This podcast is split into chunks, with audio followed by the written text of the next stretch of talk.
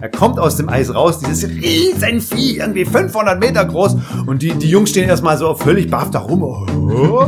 Ja, Max meinte, ja, ist halt wie ein Autounfall. Und ich Ja, pff, ein Autounfall, der 400 Meter groß ist und auf mich zurennt und mich umbringen will. Weil wirklich, der Film lief fünf Sekunden. Mach mal Pause, ich habe eine Frage. Ich habe aber auch nach fünf Minuten gesagt, jetzt halt's Maul, das macht so keinen Spaß zu gucken. Ein leichter Größenwahn schwingt da schon mit. Inwiefern? Ich bin die Zielgruppe. Fünf Ausrufezeichen. Ja, nicht du. Du hast nicht das Recht, über diesen Film zu urteilen. Oh, let's get ready to rumble. Ding, ding, ding. Ich möchte auf jeden Fall schon einmal unsere geneigten Hörer sehr herzlich begrüßen zu einer Sonderausgabe des besten und schlechtesten Trashfilm, nein, warte, des besten und wichtigsten, vielleicht auch schlechtesten Trashfilm-Podcasts von Treptow Neukölln. Max, guck mich nicht so an. Ich versuche ein wenig Professionalität in diesen Podcast zu bringen. Er hat sie verdient. Während Moritz seine Notizen sucht, werden Max und ich einfach das wird heute keine Zusammenfassung des Films. Es geht heute geht darum, worum es geht, erklären wir gleich. Aber äh, Max wird uns den Film wenigstens, wenigstens kurz in drei Sätzen zusammenfassen. Wo sind meine Notizen? Was für Notizen? Dieses Stück Scheiße. Was? Ich habe das alles dokumentiert. Wo, wo sind sie? Ja, also während Mario die Notizen von Moritz versteckt hat, fasse ich kurz den Film zusammen. Wir haben geguckt Godzilla King of Monsters, King of the Monsters. The Monsters. Äh, ja, sagt eigentlich schon alles. Godzilla fetzt sich mit diversen Monsters und vor allem mit King Ghidorah. Ein bisschen lebhaft. Da sind auch noch Menschen, die da mitspielen.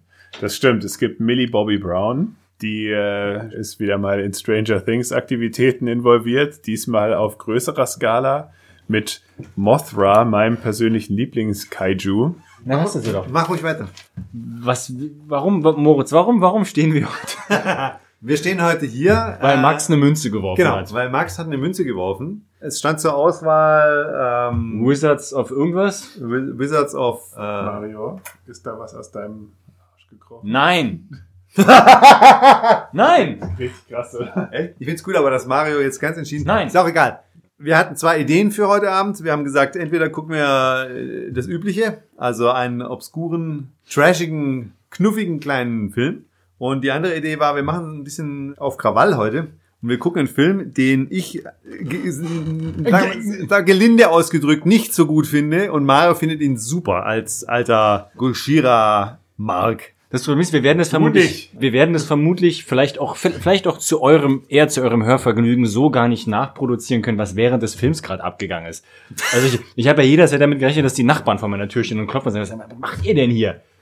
Wir haben ganz schön angepöbelt. Nee, beziehungsweise ich wurde gebasht, ungerechterweise. Ja, Von meinen zwei Mitguckern. Weil du eine Scheiße gelabert Ja, hast. hab- Nach zwei Sekunden schon- wurde der Film das erste Mal angehalten, um kritische Rückfragen zu stellen. Und, Moment, Moment, und, Moment. und weil du dumme Fragen an uns stellst, die buchstäblich simultan im Film beantwortet wurden. Ich wollte es ja nur wissen, weil ich habe immer das Gefühl, ihr wisst mehr als ich. Ja, in Vor der, allem du. In, in der Das Hinsicht ist ein schon. bisschen wie, das ist ein bisschen wie, was du, worüber du dich immer gerne beschwert hast über deine Freundin Annika, Grüße gehen raus, Grüße. die, die, die am Anfang eines gemeinsam geguckten Films gefragt hat, warum wurde er jetzt erschossen? Das weiß ich nicht, vielleicht wird der Film uns das ja noch erzählen.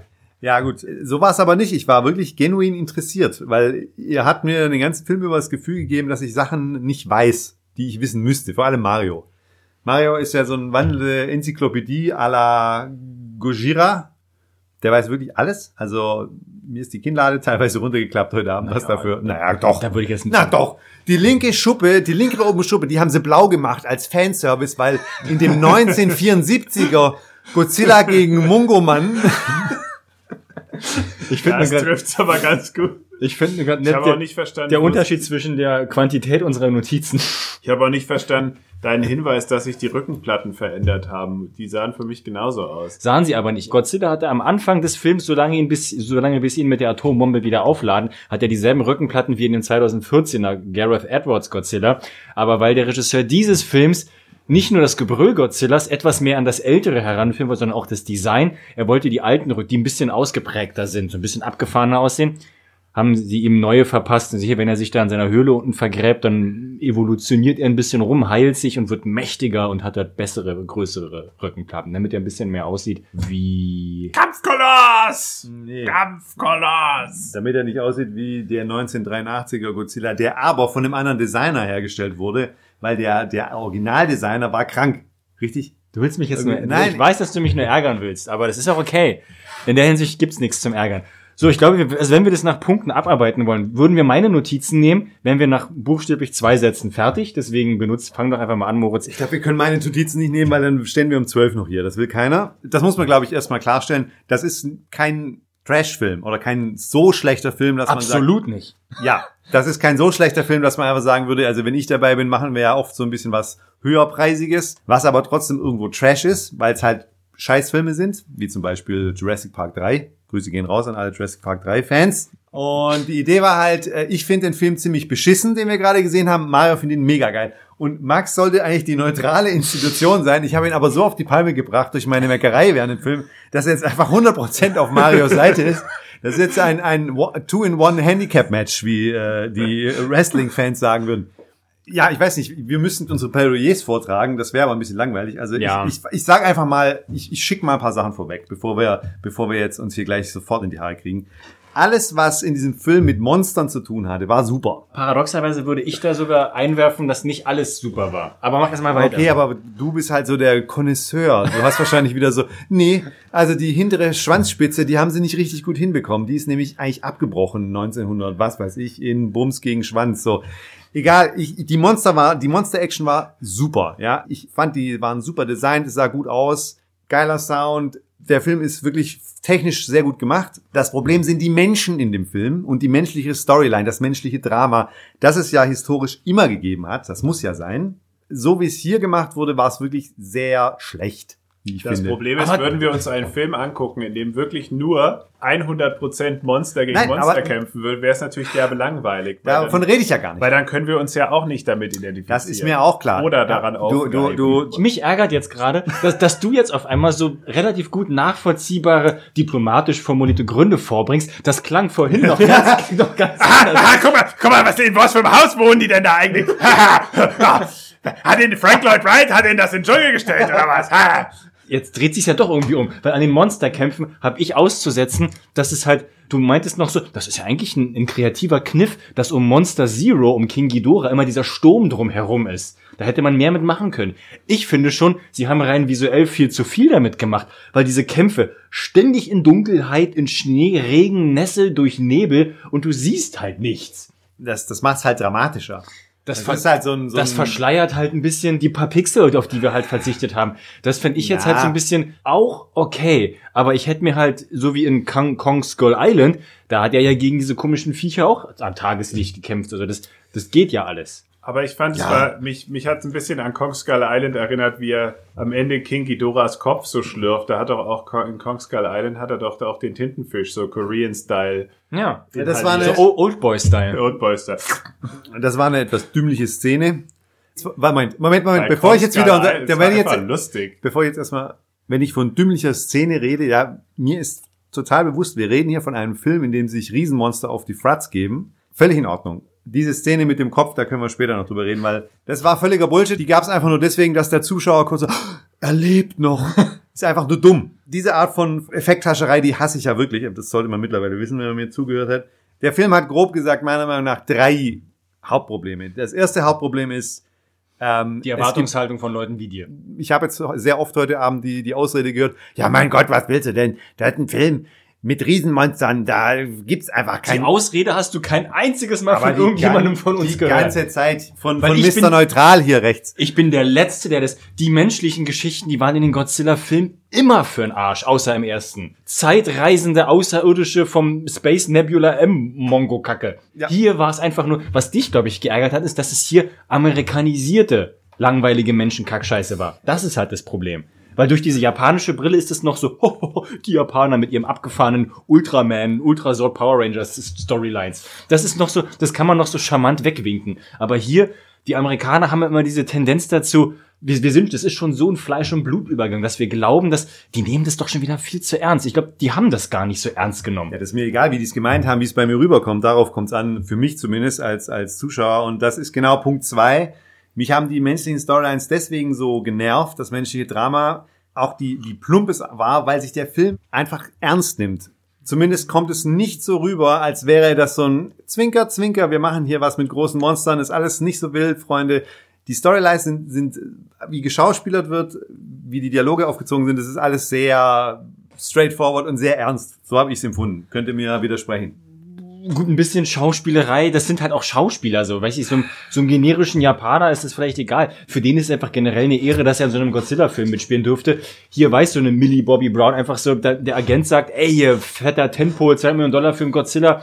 Dann setz dich dann mal zu den, zu den Presseinterviews und sag mal, wie geil du Godzilla damals schon fandest, obwohl der, du, bevor du geboren wurdest, gab's den letzten vermutlich gerade erst dass die dann einfach ein bisschen was für ihr Showreel, so wie Tammy and the T-Rex, so wie Denise Richards da einfach so, oh, ich brauche was für mein Showreel, ich muss mal kurz ein bisschen schauspielern, dass sie sowas halt auch noch mit drin haben müssen. Also ich Ja, meine, wenn man das, das- jetzt mal mit Kong Skull Island zum Beispiel vergleicht, der war ja wirklich, der hat ja absichtlich diesen ganzen Quatsch gemacht. Das war ja das, was den Reiz des Films ausgemacht hat. Das hatte eben den Reiz ausgemacht, das hat sich nicht ernst genommen. Auch dieses Zitat, dieses Oldboy-Zitat oder Zitat von koreanischen Essgewohnheiten, wie er den Tintenfisch gesnackt hat, all diese Sachen, das hat natürlich in dieser Riesenproduktion Gut, im Vergleich. Godzilla ein bisschen gefehlt, im Vergleich. Im direkten genau. Vergleich, ja, hat sich der Film hier vielleicht an Stellenweise ein bisschen oder hatte ernstere Töne versucht anzuschlagen, aber das waren halt immer immer Töne, die sich immer auf Anspielung auf die alten Original Godzilla Filme bezogen haben und deswegen halt überhaupt gar nicht meiner Meinung nach den Anspruch hatten ernst genommen zu werden. Wenn die so ganz beiläufig ja,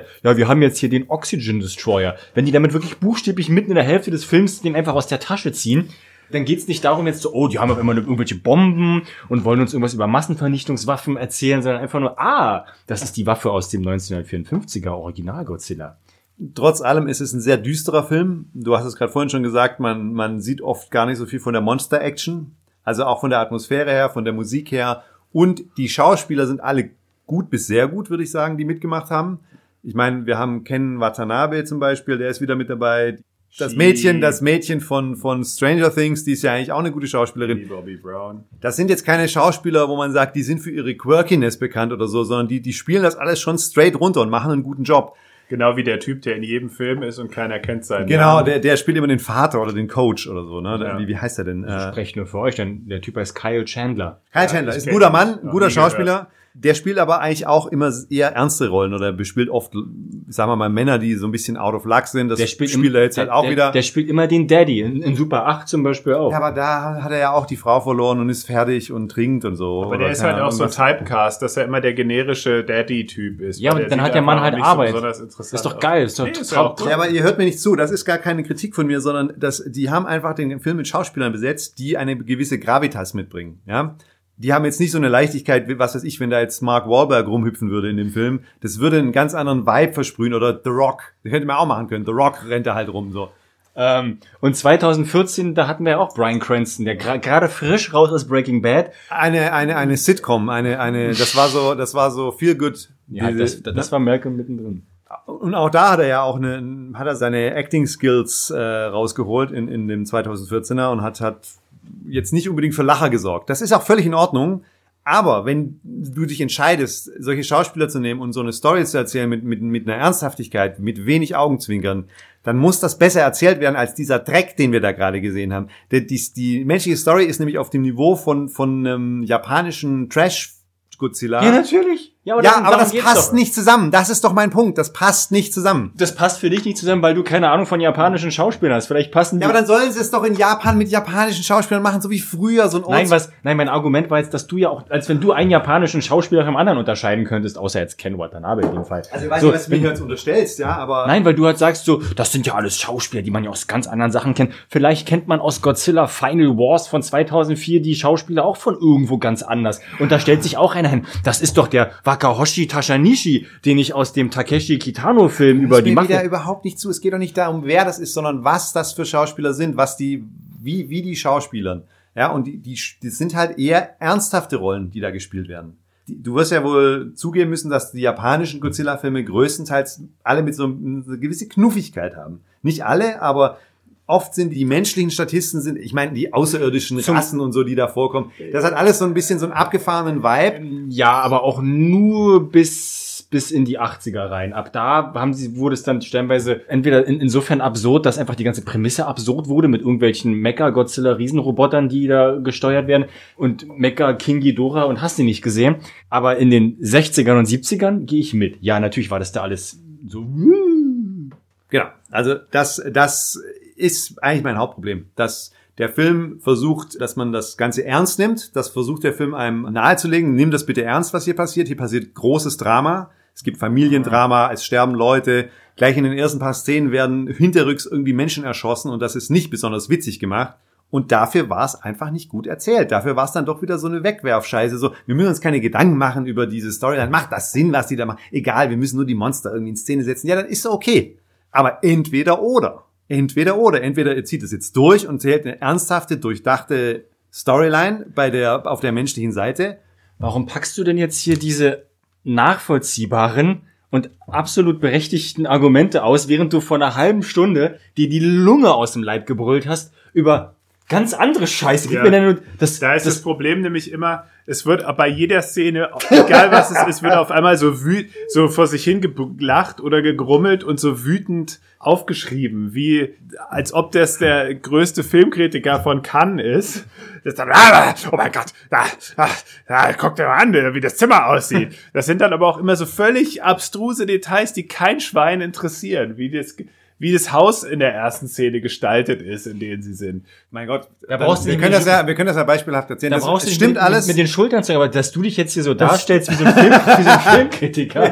Nein, das stimmt schon, was Max sagt. Es gibt einfach so eine Szene, das ist wieder auch so ein, so ein Huch, hoppla, da bin ich ja total überrascht worden. So, das, das soll der Zuschauer empfinden. Das ist einfach eine Szene, wo sie macht Frühstück für ihre Mutter, das Mädchen, die, die, wie heißt sie? Millie Bobby Brown. Millie Bobby Brown und die, die Farmiga, äh, Vera Farmiga. Vera Farmiga. Genau. Also sie macht Frühstück für ihre Mutter und es sieht so aus, als wäre das halt in so einer typischen amerikanischen Upper-Class-Küche. Und sie lässt was anbrennen und ist so ein bisschen leicht und locker erstmal und dann wird es aber relativ schnell wieder ernst und es wird ein bisschen geweint, weil Bruder, Bruder tot und so. Und dann schwenkt die Kamera um aus der amerikanischen Vorstadtküche in den mexikanischen Dschungel. Ey, sie sind aber gar nicht im mexikanischen Dschungel, oder? Oder Ist in irgendeinem in Dschungel, Boston? wo halt so eine Inka... In dem Wald da? Nein. Mark, da steht Weil so eine da Inka... auch Nein, irgendwann- da steht sind- so eine Inka-Pyramide. Ich Ja. dachte, weil am Ende ist sie ja dann irgendwie in Boston und sie finden sie dann, weil sie sich überlegt haben, ah, wo können sie sein? Ah, home. Aber genau hier, das ist buchstäblich, das ist ja die erste Szene des Films. Und genau hier trennt sich ja schon die Spreu vom Weizen. Für wen ist dieser Film?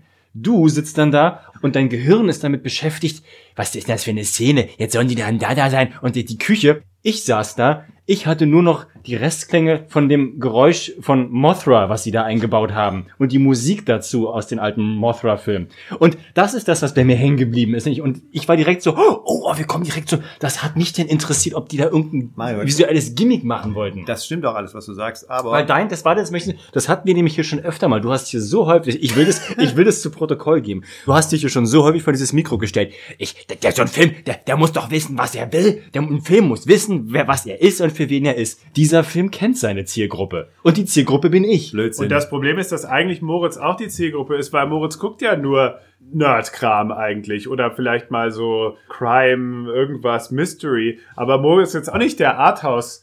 Filmkritiker, sondern du bist wie das Kind, das den Big Tasty analysiert. Dieser Big Tasty hat mit einem Big Tasty nichts mehr zu tun. Der Käse war trocken und klebte schon an der Verpackung. Moment mal, Moment mal, Moment mal. Also jetzt um bei der Big Tasty, bei diesem Beispiel zu bleiben. Und da, Warte, warte, weißt, warte, warte, du, du warte. weißt überhaupt irgendwie nicht, dass du Teil eigentlich, dass du genau diese Zielgruppe bist, sondern du hast immer diesen höheren Anspruch, guckst aber trotzdem diese ganzen Filme, nur um darüber meckern zu können. Also gut, okay, das ist eine grundsätzliche Sache. Bei mir ist es so, ich finde, es gibt Prinzipien, was einen guten Film ausmacht. Die sind immer gleich. Aber es fängt damit, U-Boote ist zum Beispiel sehr wichtig, gab es in diesem Film, Pluspunkt. Käse, der nicht an der Packung klebt. Es ist aber so, dass es gibt doch aber ob- objektiv gesehen, gibt es einfach Dinge, die man im Film vorwerfen kann, zum Beispiel Logiklöcher, schlechtes Schauspiel. Natürlich. Da, da kannst du doch nicht ankommen und sagen, ja guck doch mal, was das für ein Film ist. Da können doch scheiß Schauspieler. Ja, richtig. Trotzdem kann ich doch kritisieren, dass die Scheiße geschauspielert haben. Haben sie jetzt hier nicht, aber nur als Beispiel. Und wenn es Logiklöcher gab, kann man sagen, der Film heißt Hänsel und Gretel bringen alle Hexen um, ja, im, was weiß ich, 2350. Auch in okay, ich kann doch trotzdem sagen, das hat gerade nicht gepasst. Da gab es eine Logiklücke. Wo geht das denn nicht zusammen? Das kann doch beides koexistieren. Ich finde, ich habe meinen Spaß an Filmen, wie jetzt schon oft gesagt wurde, die wissen, was sie sind. Ja? Was dieser Film wusste. Nein. Dieser Regisseur ist ein absoluter die-hard Godzilla-Fan und das, das strömt dieser Film aus jeder Pore. Du, mein Lieber, bist einfach jemand, der ein immenses Vorwissen mitbringt in diese Filme. Du kannst das ganz anders genießen. Ja, das heißt einen ganz und, anderen. und genau das ist nämlich auch das Problem, warum der Film finanziell so gefloppt ist, weil der nämlich, weil der so, so stark auf seine Zielgruppe fokussiert war, dass er den Rest vollkommen ausgelassen hat. Da waren so viele Anspielungen drin und, und so viele Kleinigkeiten, die, und, also nicht, nicht mal Kleinigkeiten, ganze Handlungsstränge, die nur, fast nur, oder die, die ersichtlich sind für Leute, die halt eben dieses Vorwissen mitbringen. Und das kann man dem Film, dafür kann man den auch zu Recht kritisieren. Dann, dass er nicht erwarten kann, Bandbreiten groß wie so ein Ma- Marvel-Film eine Milliarde einzuspielen, der einfach alle Geschmäcker bedient. So einfach, wo du kein Vor, also so hier ist jetzt so ein, so ein hingeklatschter Comic-Film so. Ja, aber das Und, ist es und, ja. und die haben sich eben Mühe gegeben, ich weiß, wir, wir haben jetzt Ja, hier die haben sich keine Mühe doch, gegeben. haben sie. Wir haben, ey, wir haben jetzt hier 60 Jahre Source Material, aus dem wir ziehen können. Wir haben hier einen Hardcore-Fan, der auch das Screenplay geschrieben hat und einen Fanboy,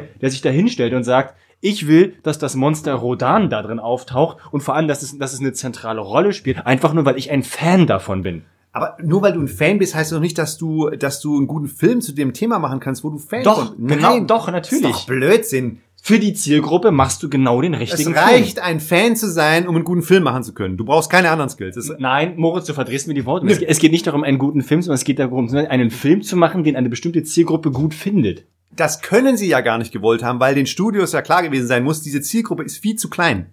Die Zielgruppe von Godzilla ist doch nicht klein. Die Zielgruppe von Godzilla ist zu klein, um so ein rieses, riesen Budget zu rechtfertigen. Du musst auch Leute ins Kino holen, die vielleicht jetzt nicht die Ultra-Nerds, die Ultra-Fans sind, so wie du. Das würde doch nicht funktionieren. Wie viele Leute sind das denn auf der Welt? Du musst doch das große Publikum anziehen. Ja gut, aber es gibt halt drei Arten Leute, die sich diesen Film angucken. Das sind einmal natürlich die Godzilla-Nerds, dann sind's Event-Kinobesucher, die einfach denken, geil, Popcorn-Film, ich gucke mir an, irgendwas mit Monstern, Explosionen, scheißegal, macht Spaß. Und dann sind's halt so Leute wie ich oder ich weiß nicht, zu was du dich jetzt zählst, aber die halt diesen Film einfach angucken und denken, okay, cool. Oder auch nicht.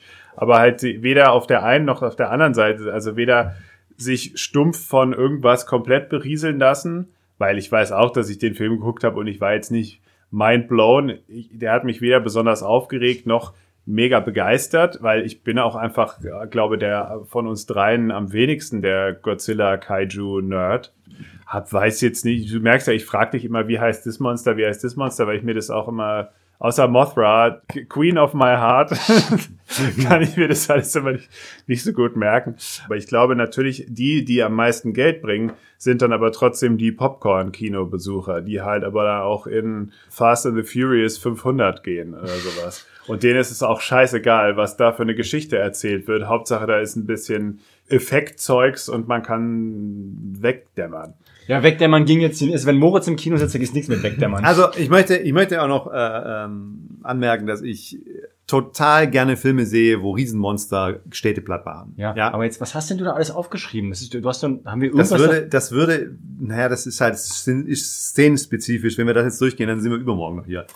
Aber es- Ich finde es eigentlich ganz gut, dass wir es gerade so ein bisschen allgemeiner halten. Aber du, hast dir so viel Mühe gegeben und ich bin auch ein bisschen neugierig, ehrlich gesagt. Ja, aber mich haben auch so ein bisschen die Kräfte verlassen am Ende, weil ich einfach so dachte, ach, das, das, ich glaube, das ist gar nicht so zielführend, wenn wir das jetzt so machen, dass, dass wir jetzt die Szenen nacheinander besprechen. Wir können ein paar rauspicken. Wir fangen mit der allerersten Szene im Film an. Die allererste Szene im Film ist mega geil. Da muss ich schon laut lachen, weil es wird äh, das, das große zentrale Drama dieses Films auf der menschlichen Seite eingeführt. Es geht um zwei Eltern, die äh, ein Kind verloren haben. Und wir haben ja ein Kind verloren im ersten Godzilla, also dem von 2014. Und dann gibt es eine Szene, wo beide Eltern durch äh, ein, irgendeine zerstörte Stadt laufen und, und San Francisco. San Francisco, ja, und rufen Billy oder ich weiß nicht, wie er heißt. Andrew. Andrew, Andrew. Und im Hintergrund läuft so Godzilla und das andere Monster so um sie rum und, und, und, und, und boxen sich so und die laufen halt so rum. Andrew, wo bist du? Heißer. Oh nein. Und ich, also, das, das war so eine absurde Szene. Naja. Ja, entschuldige mal. Also man hat Da kämpfen- Godzilla du- langsam du- im Hintergrund. Ich wollte gerade sagen, du gesehen. schmückst diese Szene, Ja. aber da hat überhaupt niemand gekämpft. Da ist Godzilla in Zeitlupe durch ein Haus durchgelaufen. Da hat es ein bisschen gebrannt und im, ist es mal ein Gebäude irgendwo vielleicht ist doch zusammengekracht. da direkt an denen vorbeigelaufen. Da war gerade ein, ein Kampf. Da war kein Kampf. Es- Also, natürlich. Nee, da war kein Kampf. was, was, was, was, Okay, Er ist overruled. einfach im Hintergrund lang gelatscht. Ich hatte den Eindruck, dass da mehr als ein Monster zu, zu, zugange war. Und Dann ist, dann ist jetzt auch klar, was in deinem Kopf die ganze. Du, ich fand die Szene war einfach irgendwie, die, die wirkte sehr absurd, weil, weil es, es, die war so zweigeteilt. Im Vordergrund findet ein ganz anderer Film statt als im Hintergrund. Das war so ein bisschen merkwürdig. die Szene war da drin. Das war, das war deswegen buchstäblich die erste Einstellung des Films, weil die Kritik von 2014 war, da waren ja nur sieben Minuten Godzilla, voll scheiße, dass die gesagt haben, okay, komm hier, erste Sekunde, erster Frame, bam, da ist Godzilla, seid ruhig, so. Ja, ist in Ordnung. Ich, ich muss auch sagen, dass ich den 2014er Godzilla eigentlich, eigentlich ganz gut fand. Ich, mich hat das nicht gestört. Auch der Film wusste, was er sein wollte. Ja, aber der hat es besser gemacht. Die Art, wie die Monster-Action in dem Film gefilmt wurde, die war zu... Das hat das nicht so gut eingefangen, diese, diesen Maßstab von den Kämpfen oft. Du hattest oft so Kameras, die halt, das waren so 3D-Kameras, die fliegen so zwischen den Hälsen durch von den Monstern. Ja, und, das ist aber- das Und von oben runter und rauf. Und im ersten von 2014 war sehr viel aus einer menschlichen Perspektive, was die, die, die das Verhältnis, was ja sehr wichtig ist bei diesen Filmen, Den Scale, wie ist es? den, Äh, ja, das- den, Maßstab. Ja, die, Maßstab, den genau. Maßstab einfach viel mehr erlebbar gemacht hat. Das hat in dem Film nicht Das- stattgefunden und dadurch geht es so ein bisschen was verloren, finde ich. Das ist aber tatsächlich eine, das ist, das ist eine Regiekritik. Weil Gareth Edwards, der den Godzilla-Film gemacht hat, den 2014er, der dann auch Rogue One gemacht hat, und davor seinen Monsters, seinen Independent-Film, nur deswegen wegen seinem Independent-Film mit Monsters durfte er dann Godzilla machen, eben weil er wirklich ein sehr, sehr, sehr gutes Auge für dieses Framing hat. Und immer darauf bedacht war, Kameraeinstellung, also quasi, wir stellen unsere Kamera nur dahin, wo auch ein Mensch sein könnte. Und das ist hier ein bisschen flöten gegangen. Sie haben es in manchen Einstellungen irgendwie versucht zu kopieren, aber das hat nicht so gut funktioniert, nein. Und manchmal, mir, mir wirbelte die Kamera manchmal auch ein bisschen zu nah dran. Das, äh, Ja. Also gemessen daran, wie das in den alten Filmen halt ist, wo du einfach ja in Großaufnahme ohne großen Schnitt einfach für eine halbe Stunde lang zwei Gummimonster sich kämpeln siehst. Ja, das finde ich auch, das, das finde ich auch sehr berechtigten Kritikpunkt, weil dir dann völlig der Überblick auch fehlt als Zuschauer und ja, wie auch die Perspektive. Ja, das ein gutes Beispiel ist ja der Kampf äh, Rodan gegen King Ghidorah über Meer. Da fehlt eigentlich komplett der Maßstab. Da haben sie dann versucht, so ein bisschen mit diesen, mit diesen Flugzeugen das wieder so quasi auszugleichen, die halt immer wieder gegen die Monster gegenfliegen als, als, als Angriffstaktik. Warum, warum sind denn, das ist doch vollkommen unlogisch, warum fliegen die denn da immer wieder Auch hin so? Weil wenn sie logisch handeln würden, fliegen sie weg und es gibt keine Action-Szene. Richtig. Dann muss man es halt irgendwie anders aufziehen. Das geht ja. Ach Das nee, ist möglich. also- das ist möglich, wenn in einem, ich sag mal, 1970er Godzilla oder in, bei King Kong, ja, wenn King Kong äh, 1930 irgendwie mit seinen Armen da so, so Flugzeuge vom Himmel holt, das passt wunderbar ins Gesamtbild, so ist das halt, ja. Das muss so sein. Wenn aber in 2020 oder 19 oder wann? 19. 19, wo alles natürlich auch sehr realistisch gemacht, ne? Es, ist, es sind ja realistische Kampfflugzeuge, realistische Hubschrauber, die ganze Military. Es gibt so ein bisschen so in Richtung Sci-Fi, aber alles ist eigentlich auch hyperrealistisch mit dem CGI und so. Und dann verhalten die sich halt einfach so strunzdumm. Das fällt mir dann auf. Das fällt mir einfach auf. Auf, hör auf so schlüssig zu sein. Das ist tatsächlich, die Zeit bleibt ja auch nicht stehen. Wenn die in den 60ern mit so einer alten MiG da rum um Godzilla rumfliegen, mit ihren nicht gelenkten Streuraketen, aber hier hast du halt so eine F-22 Raptor, die auf 200 Kilometer Raketen vermutlich abschießen kann. Fliegt, fliegt in seinen Mund rein. Ja, fliegt in äh, seinen Mund. Das ist seine Also, Schwachstelle. Die, die verhalten sich halt wie die alten Propellermasch. Das stimmt schon, das halt, das ist dann immer dieses Trope einfach, das Wort, was Daniel immer so gern benutzt, dieses Trope, dass du hast diese großen Monster und die müssen eben von Militär angegriffen werden. Ich gehe nicht in irgendeinen Godzilla-Film, wenn da nicht wenigstens einmal irgendein Panzer Ja. oder irgendein Flugzeug, irgendwas, seit 1954. Aber das gab's ja auch Jedes Pups-Windelkackelkind kommt auf die Welt mit dem Wissen, Militär gegen Godzilla, das funktioniert nicht. Und trotzdem will, man das im Film sehen. Das muss einfach, das ist wie Tore beim Fußball. Wenn das nicht, ist scheißegal, für Hauptsache Tore. So. Ja, stimme ich bei allem zu. Dazu muss man aber auch sagen, so viel Military gegen Kaijus gab es in dem Film gar nicht. Das waren meistens einfach nur Flugzeuge, die da kurz draufgeflogen sind, da war's das. Es gab keine Panzer, es gab nicht, Ja, den, es gab früher- nicht diesen üblichen, Früher gab es ja auch von Akira Ifukube, der die Musik gemacht hat, explizit den Military March. Der wurde immer gespielt, wenn die ganzen Panzer und Jeeps alle und, und diese, die habe ich immer geliebt, diese Trucks, diese Spielzeugtrucks mit diesen, äh, mit diesen Lasern, diesen Lasersatellitenschüsseln drauf, die sie immer dann so hochfahren mussten. Die haben sie immer so aus dem Ärmel gezogen, so, wir haben hier diese Satelliten-Laserwaffen, die auch nie was gebracht haben. Dann wurde immer der Military March gespielt, die wurden, aber die Japaner haben ja auch ein bisschen was zu verarbeiten. Oh, militärische Niederlage, mh, das hat unsere Ehre verletzt, so, zeigen wir wenigstens den Monstern, was wir können, so nach dem Motto, auch wenn das, aber das USA mit dem Militär, also das ist ja ungefähr, zumindest aus, kommt aus der gleichen Ecke, die wo zeigen ja in ihren Filmen auch gerne, wie, wie geil ihr Militär ist, à la Transformers zum Beispiel. ja, aber da ist das dann immer gleich so der, der Riesenpenis, der auf den Tisch gelegt wird. Trotz allem finde ich, dass ähm, die, es gibt eigentlich nur zwei na gut, grob gesagt gibt's drei militärische Interaktionen. Einmal mit der mit dieser Anti-Sauerstoffbombe, das ist die größte. Das zweite ist, Flugzeuge schießen Raketen ab. Und das dritte ist, ein Typ sitzt in irgendeinem Laderaum in einem Helikopter und schießt mit seiner Handwaffe auf das Riesenmonster, was einfach, das würde keiner machen in dieser Situation. Dafür ist der Film wieder zu, versucht auf der einen Seite sehr realistisch zu sein, auf der anderen Seite passiert dann so ein Schwachsinn. Da gibt's auch diese Szene im Eis, nachdem Ghidorah aufgeweckt wurde. Er kommt aus dem Eis raus, dieses Riesenvieh, irgendwie 500 Meter groß. Und die, die Jungs stehen erstmal so völlig baff da rum. Oh.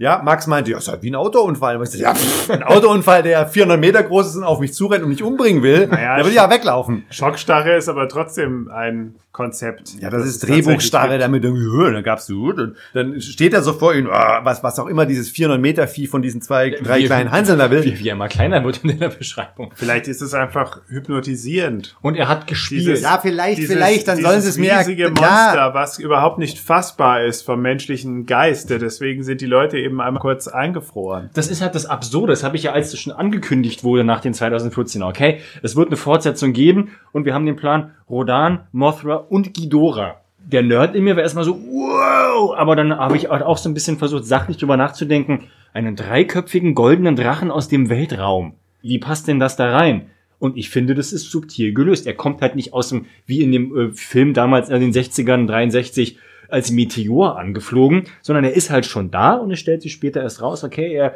gehört nicht in unser Ökosystem, er muss scheinbar von irgendwo anders herkommen. Eine Mystery Box, eine J.J. Abrams Mystery, Mystery Box auf, aufgemacht und das finde ich halt okay, aber wie Max schon sagt, es ist halt nicht fassbar eigentlich. Ich meine, wir sitzen da und so, ja, der hat einen Animeter Drache, ich würde ja, warum läuft der nicht weg so?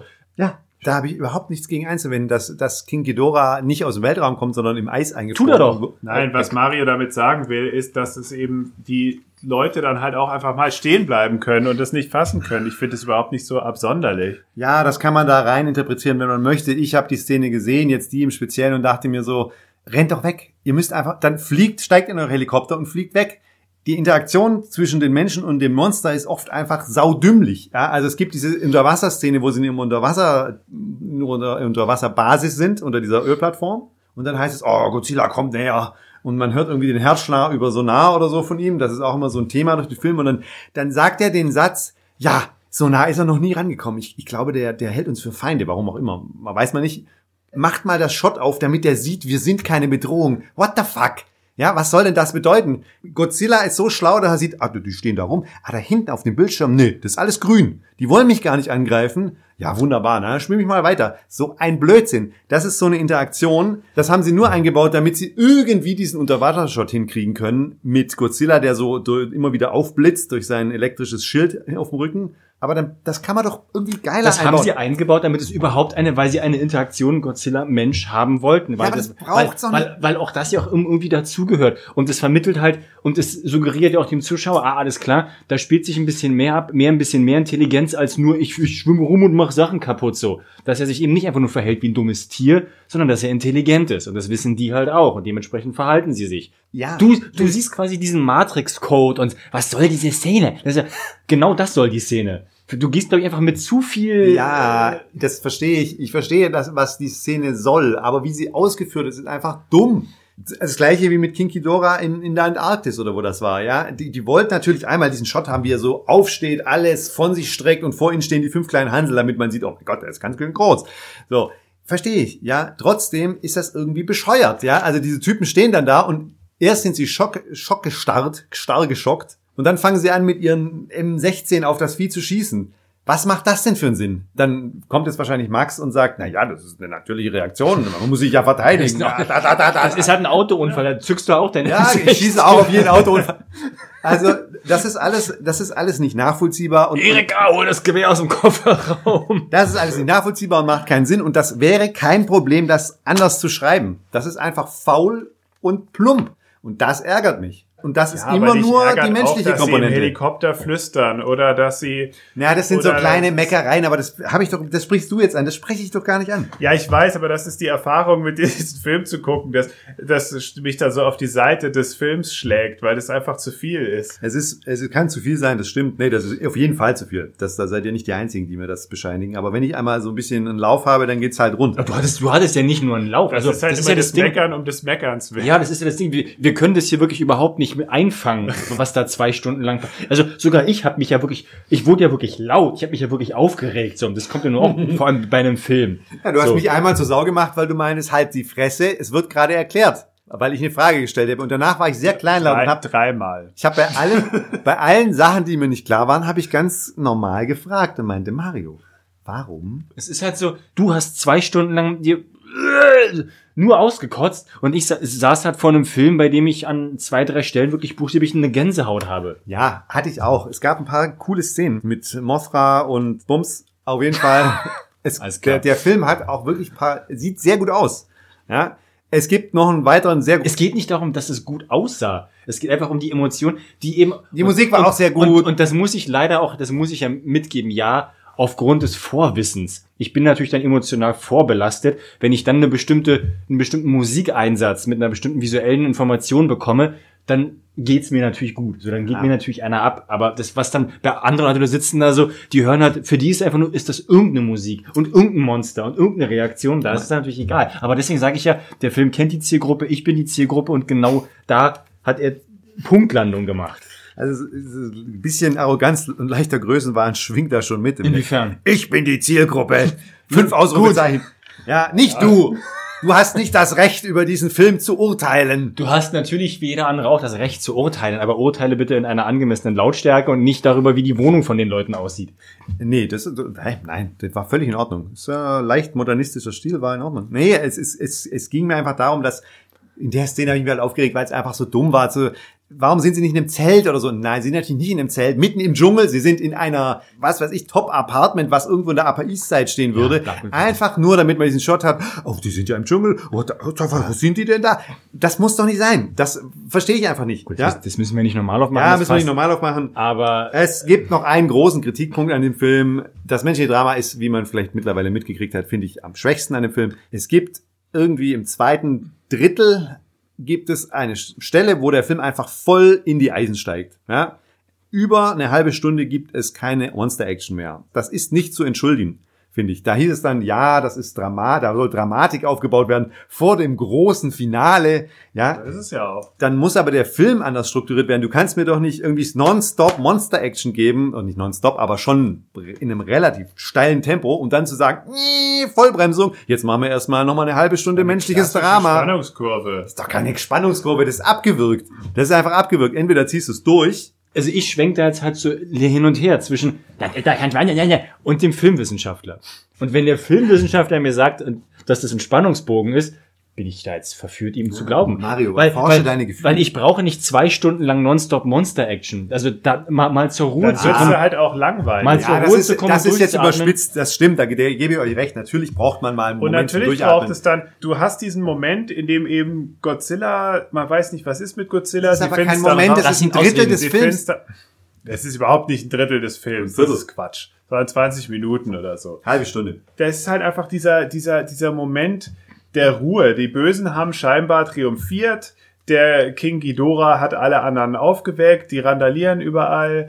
Und die Menschen denken, fuck, wir haben jetzt Godzilla getötet, scheiße, jetzt ist alles im Arsch. Und dann merken sie, ach, okay, cool, der könnte hier noch irgendwo sein. Und schwimmen dann da nach Atlantis durch die, durch die unter, unterseeischen Höhlen, durch die Hollow Earth, winken noch mal kurz rüber zu Hitler auf dem T-Rex und finden dann, und finden dann halt Godzilla, der dann da eben schläft, dann hat ist noch ist noch natürlich auch klassisch ein Charakter opfert sich dann, um ihn wieder zu erwecken. Aber eben eben nicht nur irgendein Charakter. Das ist ja das Poetische. 1954 opfert sich Dr. ein Dr. Serizawa mit dem Oxygen Destroyer, um Godzilla zu vernichten, weil er eine Gefahr für die Menschheit darstellt. Und hier, jetzt 70 Jahre später, widmet sich ein Dr. Serizawa mit einer Atombombe, die das ganze Drama ja erst ausgelöst hat, um den alten Kumpel doch wieder zu beleben, weil am Ende brauchen wir ihn doch zur Koexistenz. Und er sagt auf Japanisch, Tschüss, Kumpel. Und das finde ich schön. Und das ist ein, einfach ein emotionaler Höhepunkt des Films. Für und, dich. Und, und, Für dich. Und das ist so ein emotionaler Höhepunkt. Und dann sitzt aber jemand neben dir. Ja, da ist ja kein Sauerstoff. Wie kann denn da Lava sein? Der Sauerstoff, was ist das für eine Höhle da? Gutes Beispiel ist zum, ist zum Beispiel auch, wenn du das jetzt vergleichst mit dem letzten schrecklichen Star Wars Film. Da hat sich jemand auch, das habe ich euch auch geschickt, die Mühe gemacht und da die Spannungskurve komplett analysiert und auch im Vergleich zu anderen Star Wars Filmen. So, und bei einem Star Wars Film folgt die so einer relativ normalen, äh, so normalen Pattern, ja. Das hat, sieht aus ein bisschen wie so eine Berglandschaft. Das wird dann halt, das hat immer so Berg- und Talfahrt und dann am Ende kommt, kommt noch ein tiefes Tal. Das ist immer die Entschleunigung, die jetzt auch in diesem Film stattgefunden hat. Und dann geht's nochmal hoch auf das große Finale. Und in dem letzten Star Wars Film war es einfach nur wie so eine, wie so eine, So ein Herz-EKG. wie so ein Herz-EKG. Da waren überhaupt, das kann man auch nach Minuten messen, wo kommt jetzt welcher Storypunkt und da waren einfach jede Minute war irgendein Action-Feuerwerk-Highlight. Und das brauchst du natürlich nicht, deswegen war der Film auch scheiße.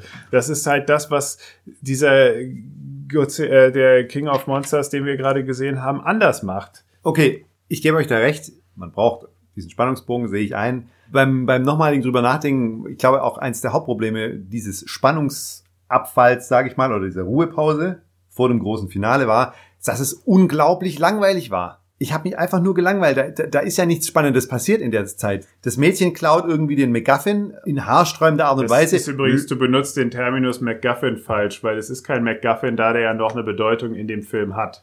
Der wird ja noch benutzt, um was zu machen. den Gegenstand, den jeder haben will. Ja, aber wenn du schon mit solchen Termini um dich schmeißt, dann benutzt sie auch richtig, weil das ist Ich falsch. möchte mich, ich möchte mich bei allen Filmwissenschaftsstudenten da draußen entschuldigen. Ich meine den Gegenstand, den jeder haben möchte. Egal, also sie, sie, sie läuft dann irgendwie nach Boston. Das ist dann auch wieder, die Leute teleportieren sich auf einmal hin und her. Das ist so Game of Thrones letzte Staffel at its best. Was laberst du für eine Scheiße? Natürlich. Sie kommt da aus der Höhle raus, geht einmal um die Ecke, sieht die Skyline von Boston, es passieren andere Dinge und wenn wir wieder bei ihr sind, ist sie in Boston. Was ist denn Zehn da? Minuten später, die Mutter ist dann in der Ball. Ja, oh, wo ja. ist denn meine Tochter? Oh, sie In- hat das Ding mitgenommen. In zehn Filmminuten, aber meine Güte. Okay, kleiner, das ist wirklich Finde eine ich kleine auch Neckerei. ein, schon ein Unterschied zu Game of Thrones, wo er durch die halbe Antarktis gelaufen ist, um- gejoggt. Um Also es, es wirkt ja auf mich ein bisschen convenient, dass sie dann einfach so schwupps, ja gut, da bin ich. Und schwupps, ach so, ich habe dieses Riesengerät, was ja Dann ist sie mit einem Hitchhiker mitgefahren. Jetzt Ja, dann zeig mir das doch bitte. Egal. Ist egal. Stimmt, du wolltest ja auch, du wolltest ja auch, du hast dich auch so drüber aufgeregt, dieser Film mit dieser, mit dieser Anti, Anti-Mensch-Message, dass der Mensch die Welt kaputt macht. Das, das sehen wir ja gar nicht, wie die Erde kaputt gemacht wird. Die Erde ist ja gar nicht kaputt. So, äh, Naja, sie, sie, die, die, das ist ja einer der Twists des Films, dass die äh, Frau hat ein, ein Kommunikationsgerät ent, ähm, entworfen oder gebaut, mit dem man mit diesen Riesenmonstern kommunizieren kann. Das schmeckt tasty. Ja, Ja. das benutzt sie, um die halt mit Absicht aufzuwecken und aufzuhetzen, um die Menschheit auszulöschen. Denn sie hält eine flammende Rede per Skype.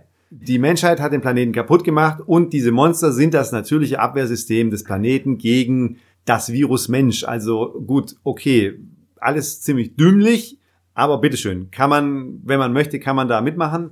Aber woher kommt das bei ihr? Das wird nie dargestellt, dass sie irgendwie ein Environment, Environmentalist ist oder sowas. das habe ich jetzt schön, schön verhackfleisch, das Wort. Aber sie ist ja keine Umweltverfechterin oder sowas. Das, das wird Das nie erklärt. Es doch auch gar nicht. Wo- wofür Ja, aber das kommt so aus dem das Nichts. jetzt? Das kommt einfach so aus dem Nichts, dass sie dann so sagt, so ich mache, Ja, das ich halt- lösche die Menschheit aus, weil ich der Meinung bin, die Menschheit muss weg.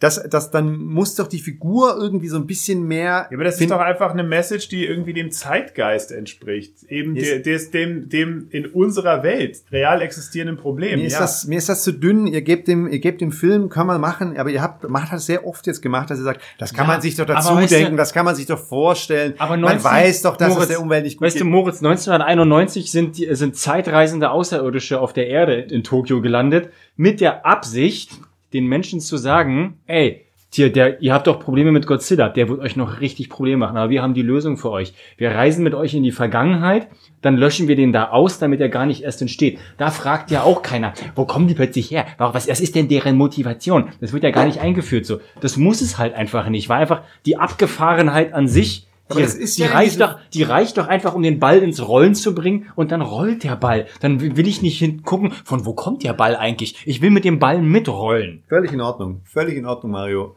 Wenn der Film anders aufgezogen wäre. Ist er aber nicht. Der Film versucht sehr geerdet zu sein, was, was, was äh, die menschliche Komponente Nee, ich angeht. glaube, du willst, dass das, du, Nein, du das- willst es da so reinsehen.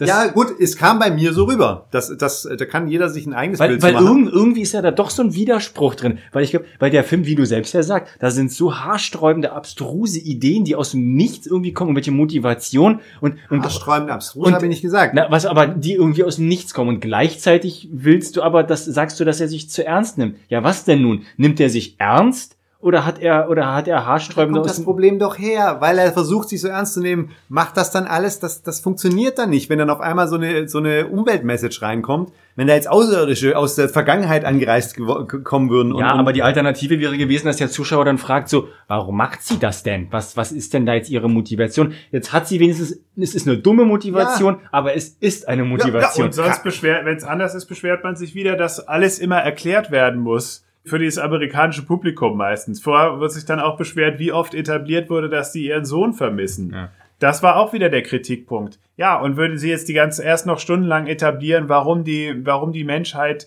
den Planeten zerstört? Ja, das, ist doch, das, ist ja- doch völlig unnötig. nee, das ist halt super nötig. Mich weil hätte das, mehr das interessiert, ist doch, wie diese Oxygen-Bomb zu- funktioniert. Nein, Moritz, Das ist Moritz man sitzt da und, und man man erwartet, ein dreiköpfiger Drache wird gegen Godzilla kämpfen. Hm. Und dann hast du diesen, diese, diese kleine nagende Stimme, die wissen möchte, aber wie kam das Ganze zustande? Dann gibt sie ihre, ihren kurzen Skype-Call, dein Hirn kann das so abhaken, alles klar, dann können wir jetzt ja weitermachen. Ah, das war ziemlich dumm, aber okay, machen wir weiter. Ja, Das gut. ist eine Wertung, die du da reinbringst, die hat vollkommen unnötig, die dir den, das Filmerlebnis ja vollkommen versaut. Ja, natürlich. Deswegen stehen wir ja hier. Deswegen findet ihr beide, Max ja auch, der findet den Film ja auch anscheinend auch super. Nein, er findet ihn nicht so, er findet, es geht nicht Ich bin da emotional gar nicht so dabei. Ich mag einfach nur dieses Korinthengekacke nicht. Äh, Es gibt sicherlich einige berechtigte Kritik und sehr fundierte Kritik, die du angebracht hast, aber andere Sachen sind halt einfach Quatsch. Genau wie es erklärt werden muss, warum muss jetzt erklärt werden, dass sie äh, diese Öko-Message damit hat. Die muss überhaupt nicht erklärt werden. Das ist für den Rest des Films nicht, nicht relevant. Ja, es ist nur das, die eine Info, okay, was ist der Hintergrund, warum sie das macht. In anderen Filmen, die Bösewichter haben auch nie oder seltenst viel sinnvollere Hintergründe und damit können wir auch leben, weil wir uns ja mehr auf den Film an sich konzentrieren Was ist wollen. denn, die- was ist denn die Motivation von Belloc in Raiders of the Lost Ark? Der will einfach nur in die immer eins reinwürgen. Warum? Haben die eine Vergangenheit? Wissen wir nicht, erfahren wir nie, brauchen wir auch nicht. Der ist aber ein Arschloch. Ja, Fertig. die, die, die, okay, die haben schon eine Vergangenheit. Das kriegt man in den ersten paar Szenen mit, dass die sich kennen und dass sie sich Ja. schon öfters über den Weg. in einem Satz, ah, was einmal ihn gehört hat, gehört jetzt mir. Hahaha. so. aber die treffen uh. sich, das ist ja der Gegenspieler, die treffen sich ja über den ganzen Film wieder. Das ist ein schlechtes ja, Beispiel. das ist kein schlechtes Beispiel. Ja, du vergleichst es doch jetzt gerade mit diesem Wegwerfsatz, ja, die Menschheit ist böse, deswegen äh, wecke ich es jetzt geht alle um Monster die, auf. die, die, es geht um die Motivation des Antagonisten. So. Und manchmal braucht man einfach nicht mehr. So, dann, dann reicht es einfach, dass der Antagonist der Antagonist ist. Fertig. Dann kann sie am, am Ende ihre Redemption-Arc haben, kann das- das- ihre Familie retten, nachdem Ja. sie sie in Gefahr gebracht hat. Und dann ist halt auch gut. Dann kann sie noch einen Slogan für den Trailer sagen, Long live the King, und dann ist fertig. Dann ist doch gut so. Ja. Und bei das Indiana Jones Beispiel sage ich dir nochmal, das ist so eine ganz andere, das hat ein ganz anderes Gewicht, weil das ist ein Gegenspieler vom Hauptcharakter. Das gibt's ja in diesem Film da, gar nicht. Da bist du voreingenommen, weil da ein U-Boot ist. Also es gibt hier, es gibt kein Rating, kein Ranking dieses Films jetzt, aber lasst euch einfach gesagt sein, die ihr da jetzt zu, also wir könnten jetzt vermutlich noch stundenlang so weitermachen. Wir hatten ähnliche Diskussion zu dem Film vorher auch schon mal. Wir werden die auch wieder haben. Und wir werden die auch nach, na, haben, nachdem wir Godzilla vs. Kong gesehen haben. Wenn sich dann Moritz die Clownsnase wieder aufsetzt, was, was ist denn da los? Da gab es ja gar kein Character Development. Was ist denn da los? Über Character Development habe ich überhaupt nicht geredet. Da geht's nur darum, dass wenn, wenn da keine Szene drin ist, wie King Kong Godzilla einen Baum ins Maul stopft, dann, dann gehe ich enttäuscht aus dem Kino raus. Oder wenn King Kong mit so Hubschraubern, mit so Luftballons und so Hubschraubern so, so angeflogen, an so, an so Angelfäden hängend angeflogen wird und dann von Blitzen aufgeladen. Egal.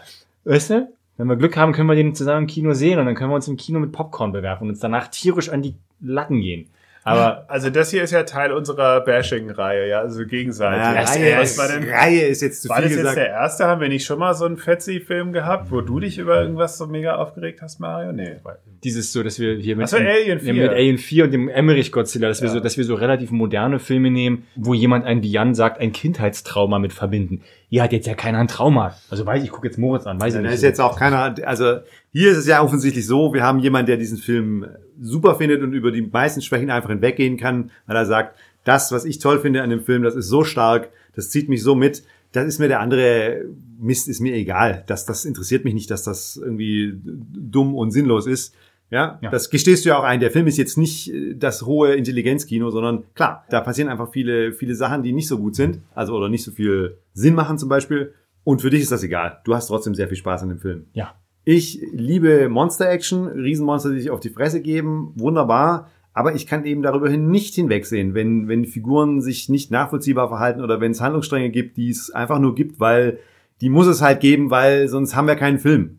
Das ist schlechtes Filmemachen und das ärgert mich völlig egal bei welchem Genre. Gut. Ich möchte mich an der Stelle auch entschuldigen. Wir haben, glaube ich, bei irgendeiner Folge schon, bei, bei Tammy and the T-Rex, da haben wir schon von, von, von Gamera schon wieder gesprochen. Gamera muss noch ein bisschen warten, bis, Dann- bis die weltlichen Umstände uns das erlauben, weil da doch ein paar mehr Leute mitmachen. Ja, da muss die, die Gang eigentlich komplett da muss, die, Mikro da muss die stehen. ganze Gang. Nein, nicht, vielleicht nicht vor dem Mikro stehen, aber zumindest da sein. Ja, die äh, kommt hoffentlich äh, so schnell wie Gamera fliegen kann. Also wenn, nicht so wenn, er, wenn er beide, be- alle vier Ich finde Gliedmaßen ja, einzieht. ich finde ja Max so niedlich, der dann da, ich, ich weiß nicht, ob du, du bist jetzt glaube ich nicht so der Typ für, für so Trailer-Analyse-Videos, aber in dem Godzilla vs. Kong-Trailer ist so eine ganz kurze Szene, wo ganz klein verpixelt im Hintergrund irgendwas mit so einem blauen Antrieb langfliegt und Max so, oh, ich hoffe, dass das Kamera ist. Ja, das ist meine Hoffnung. Dafür lebe ich. dafür, dafür lebe ich. Das, dafür stehe ich mit meinem Namen. Ja, ja, also ich, ich, ich, hoffe für den, für den King Kong äh, versus Godzilla Film, dass der mehr wird wie Skull Island und weniger wie King of Monsters. Ich wollte noch zum Abschluss sagen, um das auch wirklich versöhnlich ausklingen zu lassen, ich, ich fand den Final Shot von dem Film fand ich super. Ich fand es gut, dass es damit, dass sie damit quasi aufgehört haben, wie Godzilla auf dem Hügel steht und die Monster um ihn rum ihn anbeten.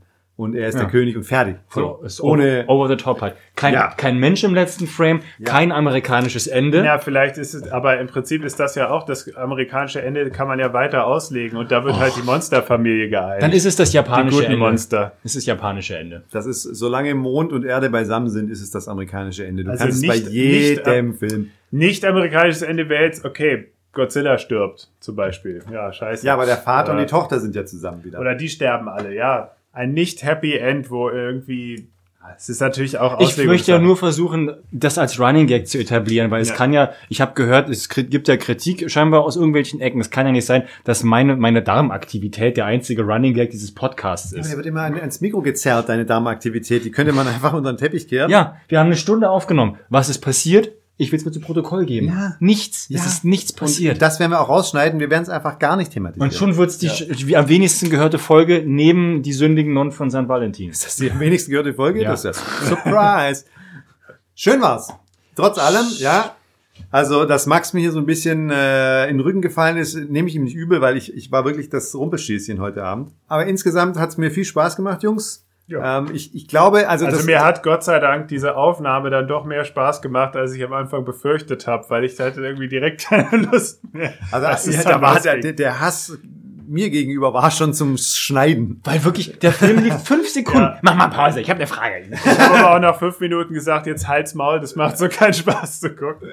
Ich glaube, ich ich finde das, das Format in Anführungsstrichen, sage ich jetzt mal, fand ich jetzt ein erste, erster Versuch, ein erster guter Versuch. Es gibt, glaube ich, noch so ein paar Filme, wo wir das wiederholen können. Ein, ein Beispiel wäre Last Jedi. Bei mir wäre es, ich meine, es muss ja vielleicht auch ein Thema geben, wo ich emotional dabei bin, aber das ist einfach zu lang, als dass wir das hier vorher gucken. Es wäre halt Herr der Ringe, der Teil 3. Aber Na, wieso denn nicht? Also dann müssen wir es mal habe ich ein aber auch Wochenende machen. eigentlich keine Lust. Aber also den zerpflücke ich doch sehr gerne für euch. Gar kein Also das Problem. Ding ist, wir können ja machen, was wir wollen. Ciao Leute, Grüße gehen raus. Vielen Dank fürs Zuhören. ja, vielen Dank. Äh,